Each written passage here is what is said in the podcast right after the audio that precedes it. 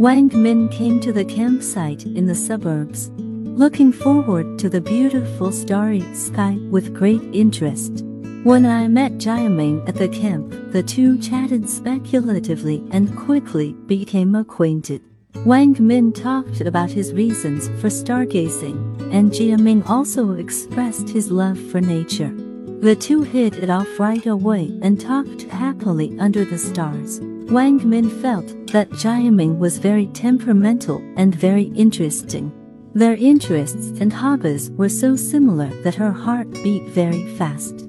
Jiaming saw Wang Min's clear eyes and attractive demeanor, so he couldn't help but have a good impression of him. As night came, the two lay on the grass together, looking up at the sky. Wang Min excitedly pointed at the shining stars in the sky, and then turned her head to meet Jiaming's gentle eyes. Suddenly, she felt that she was standing, the brightest star in the sky. The next morning, the two continued to chat, and Jiaming invited Wang Min to go climbing together. Wang Min readily agreed. On the way to the mountain, the two held hands involuntarily. Jia Ming stopped and mustered up the courage to confess his love to Wang Min.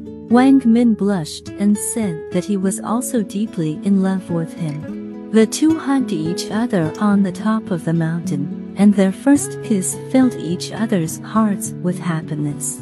The two were immersed in a sweet love.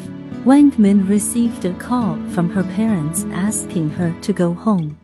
She aggrievedly explained the situation to Jiaming.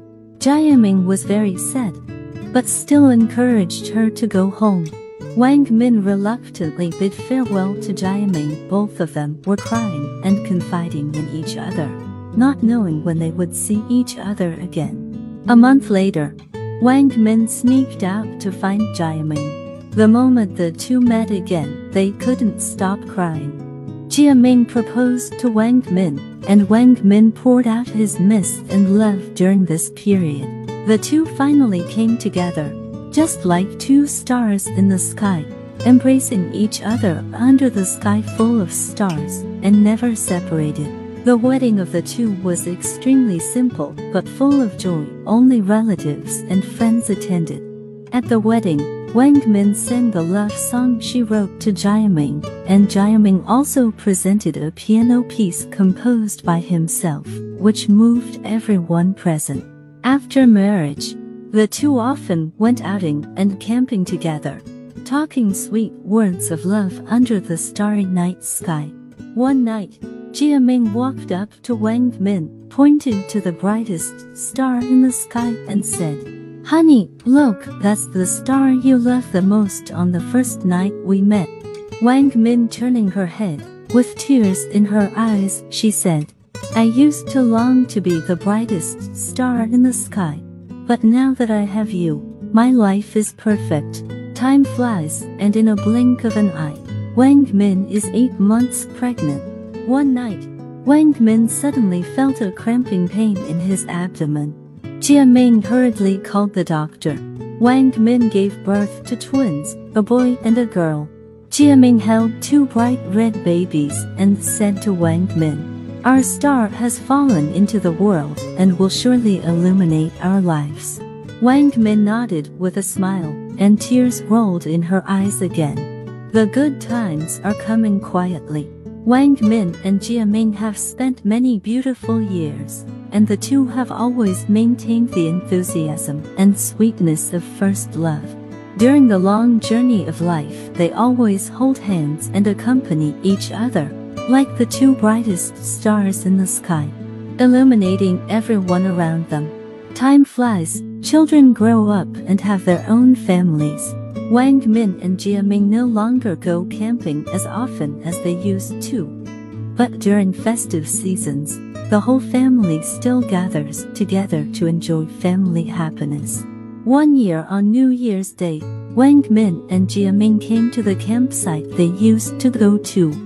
Everything here is the same as when we first saw it. The mountains are verdant, the streams are gurgling, and the night sky is still shining with bright stars.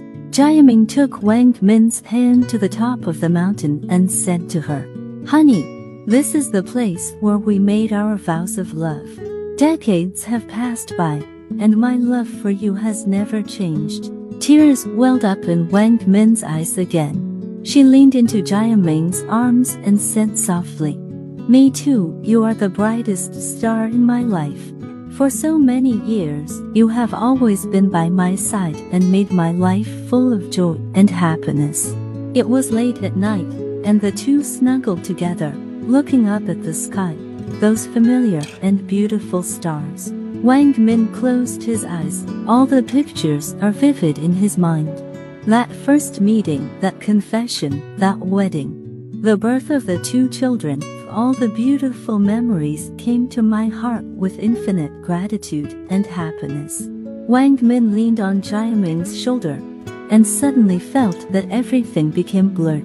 Jia Ming whispered in her ear, Honey, we will come to Japan for a long time, and we will see more and more beautiful stars together. The story ends here. This may be the happiest moment in love. If you like to listen to my program, you can subscribe and share.